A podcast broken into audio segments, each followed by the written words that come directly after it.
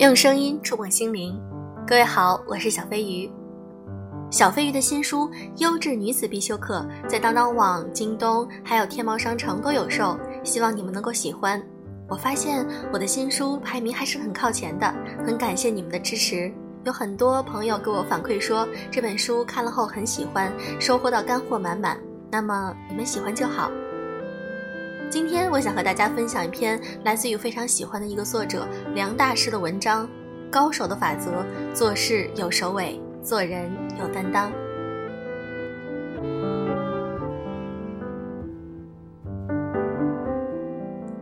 期待一件事的圆满，似乎是灵长类动物的共同的特性。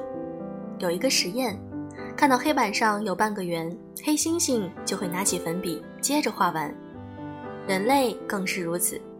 一件事情未果时，它始终在你心头如液态般的流动，时时窜扰你的心境；而只有结束，你才能收箱纳柜，放置于某个角落。是的，我们其实都在画一个圆，但我们往往只关注自己的圆，而忽视了别人的圆。前段时间，我准备搞一个线上培训平台，想请曾经的一位下属讲一堂微课，于是我发给了他微信，把情况介绍了一番。并告知若有兴趣可以电话详聊。不久接到他的电话，讨论了三十分钟的合作细节。他让我给他几天时间考虑，回头再联系我。可这一回头，回了两个月，到现在为止，我仍没有收到回复。根据某种迹象，我认定他并非不记得这件事儿。我猜测他不回复的原因是想拒绝我，但又不好意思表达，所以就拿沉默当成他的回复。在他的认知体系中，也许沉默数日就等同于拒绝。他已经完成心中的缘，他似乎并不知道还要关照别人心中的缘。但于我来说，拒绝并不会让我们就此绝交，因为在合作谈判中，拒绝是再正常不过的一件事儿了。反而，落水无声的沉默以及我猜我猜我猜猜的尴尬，是我最不想碰到的。因为如此这般，我就不知道是要继续等待，还是选择其他方案。鉴于这件事的弹性，我并没有去追问他。而且说实话，在目前的人生阶段，已不再像小孩子那样总是要追问你为什么不和我玩这样的傻问题了。要知道，在很多社交活动中，大家总是看透不说透，你不成熟的表现只会在别人心中留下不靠谱的印象。其实我并不想对别人口诛笔伐。作为过来人，我甚至有点感同身受。在职场生涯的早期，我也曾这么不靠谱。我进入平安的第二年，一位看好我的领导去另外一家子公司筹备，他想邀请我加入他的团队。我说让我考虑几天再回复。想了两天，觉得还是不要冒险，留下来更为稳定。且不说这鼠目寸光的选择，光是后来的处理手段都极其幼稚。我一直纠结于如何拒绝那位领导，深知他在将来会有一个比较好的发展，所以担心拒绝的方式不妥而影响他对我的评价。本想给他发一条短信，又担心这样太轻视对方，又想给他打通电话，可感觉电话婉拒又好像不够庄重。最后决定给他写封邮件，我起了稿，总是感觉不够诚恳。这封邮件被我一改再改，时隔多日，早已接不上气儿了。于是乎，我就把沉默当成了回复。我甚至有一种很傻的想法，以为那位领导可能会忘记曾经邀请过我。直到若干个月后，从其他人嘴里听到了那位领导对我的评价：没有首尾。时过境迁，我把当时的心思转换成切片，放在聚光灯下剖析时。发现一个根本的原因，不够有担当。是的，当时我真的不够有担当。我纠结的地方在于，既想拒绝别人，又害怕得罪别人；既想走自己选择当下的之路，又想让别人给自己留个未来之门。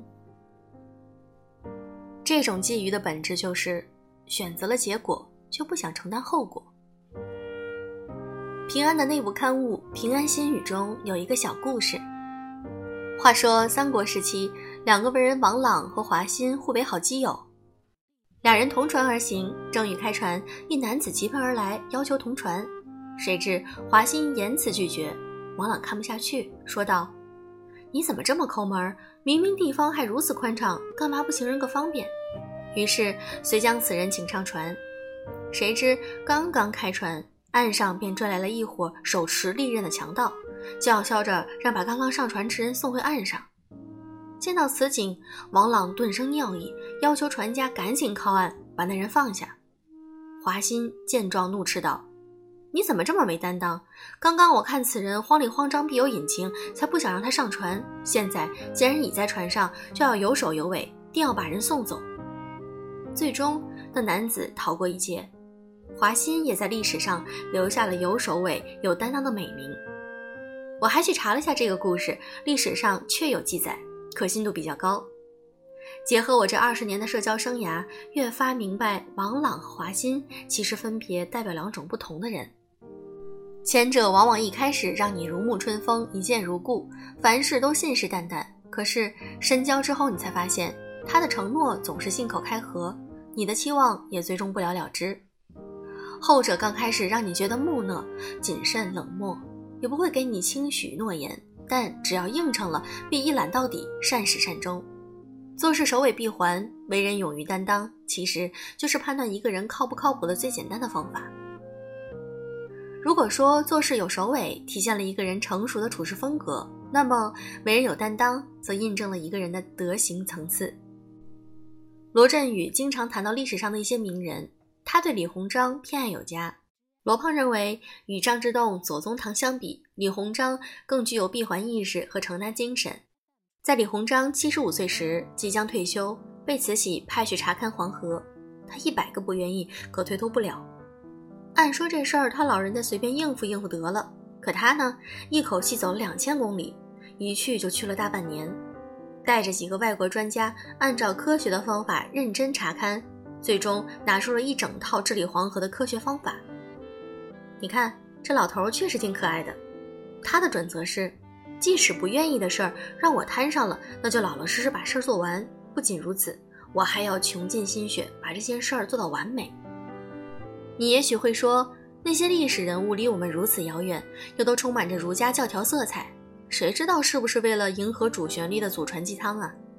其实，在我的职业生涯中，总能发现很多有守为、有担当之人。我曾经接触过一位机构的领导，他的管理风格与处事手段让我佩服得五体投地。他到任时，发现很多年底的业务被搬到了明年年初，这种调配方式可以在保证今年收益的同时，也能够让明年来个开门红。这是很多业务单位惯用的手法，而且财务处理上也并无瑕疵。可这位老哥硬要把业务还原回去，把今年该出的单出完，绝不留到明年。手下一听，马上劝说：“领导，您这是何苦？您刚到任，今年好与不好都与您关系不大，您要给未来留点余粮啊！可您怎么挖个坑呢？这样一来，一开年就是一大窟窿，奖金全都泡汤。”那位领导回答：“明知道是虚假的事儿，干嘛要麻痹自己呢？该怎么样就怎么样，吃亏我也认。”结果劝说人一语成谶，开年后那机构的数据奇丑无比，奖金没得拿，还天天被问责。这种困境逼迫机构的管理者们想尽了各种办法，人员调整、队伍建设、重新建制，他们付出的努力比其他机构都大得多。不过，付出最终会得到了回报。接下来的几年里，那机构的业绩节节攀升，名列前茅。那位领导的仕途也一路凯歌高奏。经此事，我开始怀疑：“小孩子才分对错，大人只讲利益。”这句话是现实名言。利益是变动的，对错是恒定的。我由此体察的实相是：坚持做正确的事儿，即使当下利益受损，也要承受与担当。因为正是你的勇敢担当，倒逼自己的义无反顾；也正是因为你的义无反顾，才造就了你的出类拔萃。很多年轻网友私信给我，问如何提升人格魅力。如此宏大的问题，岂能三言两语讲清？但你还真可以把做事有首尾、做人有担当做成一种法则。一场聚会本来说不去了，人家劝你两句，你又去了，这就是没有首尾。一个观点，别人一反对，你不敢坚持，马上改口，这就是不够担当。这在散漫失焦的乱世中。长期践行这句简单的格言，自能够让你形成一种卓越的人格魅力。